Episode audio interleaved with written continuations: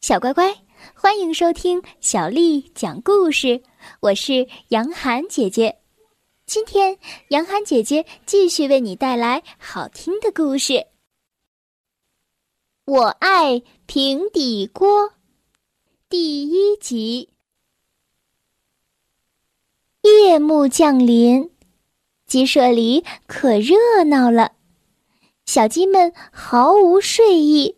全都围坐在皮迪克的身边，听他讲星星的故事。快看，孩子们！皮迪克指着天上的星星说：“在我们正前方的星座，像不像一只雄赳赳的大公鸡？再看它闪闪发光的爪子，就像镶满了钻石的尖刀。”随时准备与敌人一决高下。这个星座负责驱赶黑夜，迎接太阳。哦，好棒哦！哎，好棒呀！嘿，真棒！小鸡们兴奋地数着星星。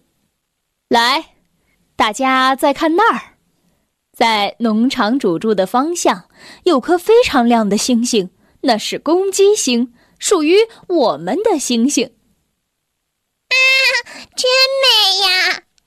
是呀，太美了。哦，对，太美了。贝里奥、卡门和卡梅利多感叹道：“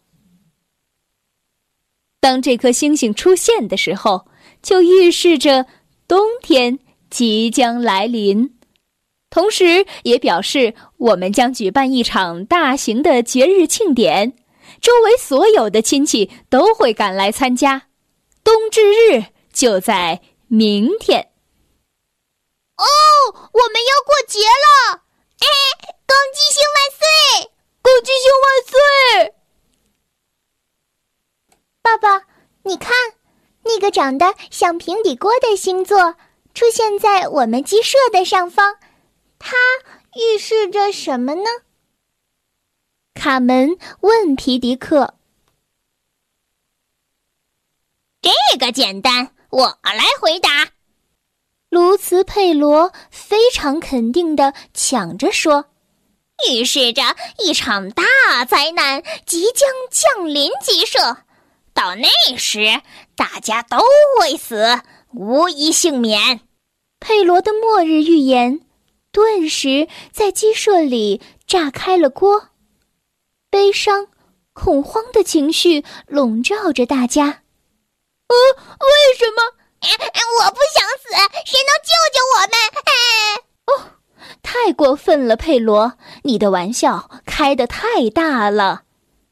卡梅拉生气地说：“瞧，把小鸡们吓得晚上会做噩梦的。”好了。大家都回到窝里去，皮迪克命令道：“明天我们还要早起去森林准备节日大餐的食物，剪榛子、拾粽子、剥松仁儿，有太多的事情要做了。”但是，小胖墩儿、小刺头和大嗓门儿并没有回窝，他们被这个平底锅的预言吓坏了。我不要死在平底锅里！小刺头嚎啕大哭。小胖墩儿倒是比较冷静，他想出了一个主意：呃，不想被平底锅给炖了，唯一的办法就是把农场主的锅偷走。嘿嘿，跟我来，伙计们！天空下起了雪，片片雪花。瞬间将大地笼罩在白茫茫的纱帐之中。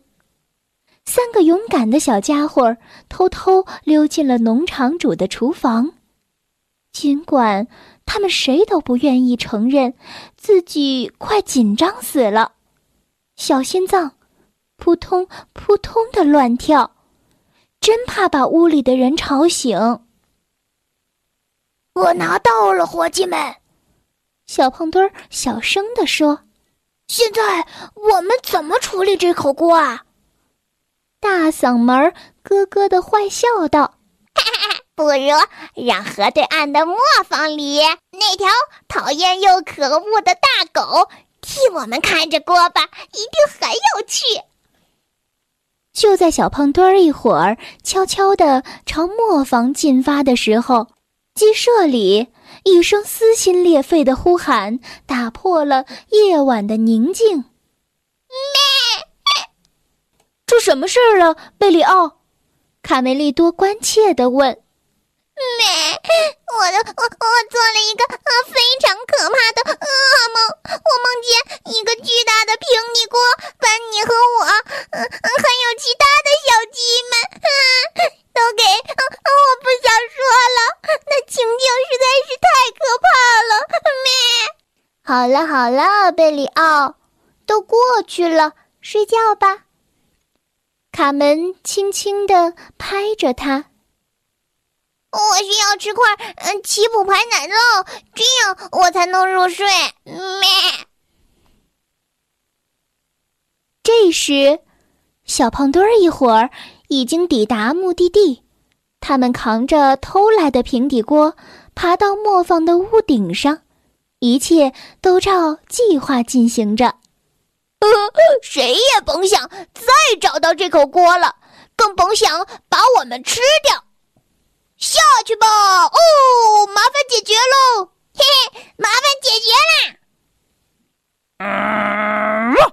小乖乖，今天的故事就讲到这儿了。如果你想听到更多的中文或者是英文的原版故事，欢迎添加小丽的微信公众账号“爱读童书妈妈小丽”。接下来又到了我们读诗的时间了。今天为你读的这首诗是宋朝女词人李清照写的《夏日绝句》。《夏日绝句》李清照。生当作人杰，死亦为鬼雄。至今思项羽，不肯过江东。《夏日绝句》李清照。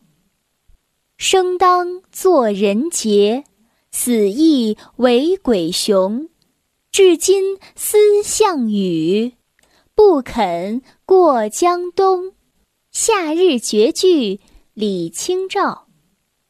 生当作人杰，死亦为鬼雄。至今思项羽，不肯过江东。